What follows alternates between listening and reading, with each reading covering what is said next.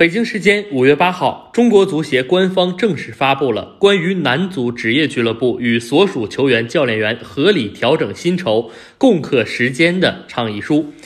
新冠肺炎疫情对我国各行业的生产经营活动产生了不同程度影响，足球行业同样受到冲击。因本年度各级职业联赛被迫延期，职业俱乐部无法正常经营，市场收入微薄，人员成本高昂，经济压力不断增大。为保障俱乐部的生存并维持基本运营，各级俱乐部与球员、教练员应同舟共济，共克时艰。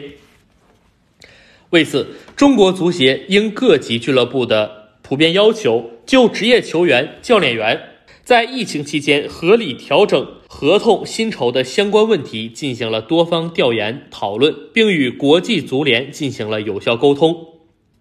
在双方约定的薪酬调整周期内，建议俱乐部与所有球员、教练员协商确定薪酬的调整幅度，建议参考比例为百分之三十至百分之五十之间，但具体方案应由俱乐部与球员根据实际情况协商一致。俱乐部根据现金流情况，可考虑与球员、教练员协商于联赛开始前延迟支付部分薪资的方案。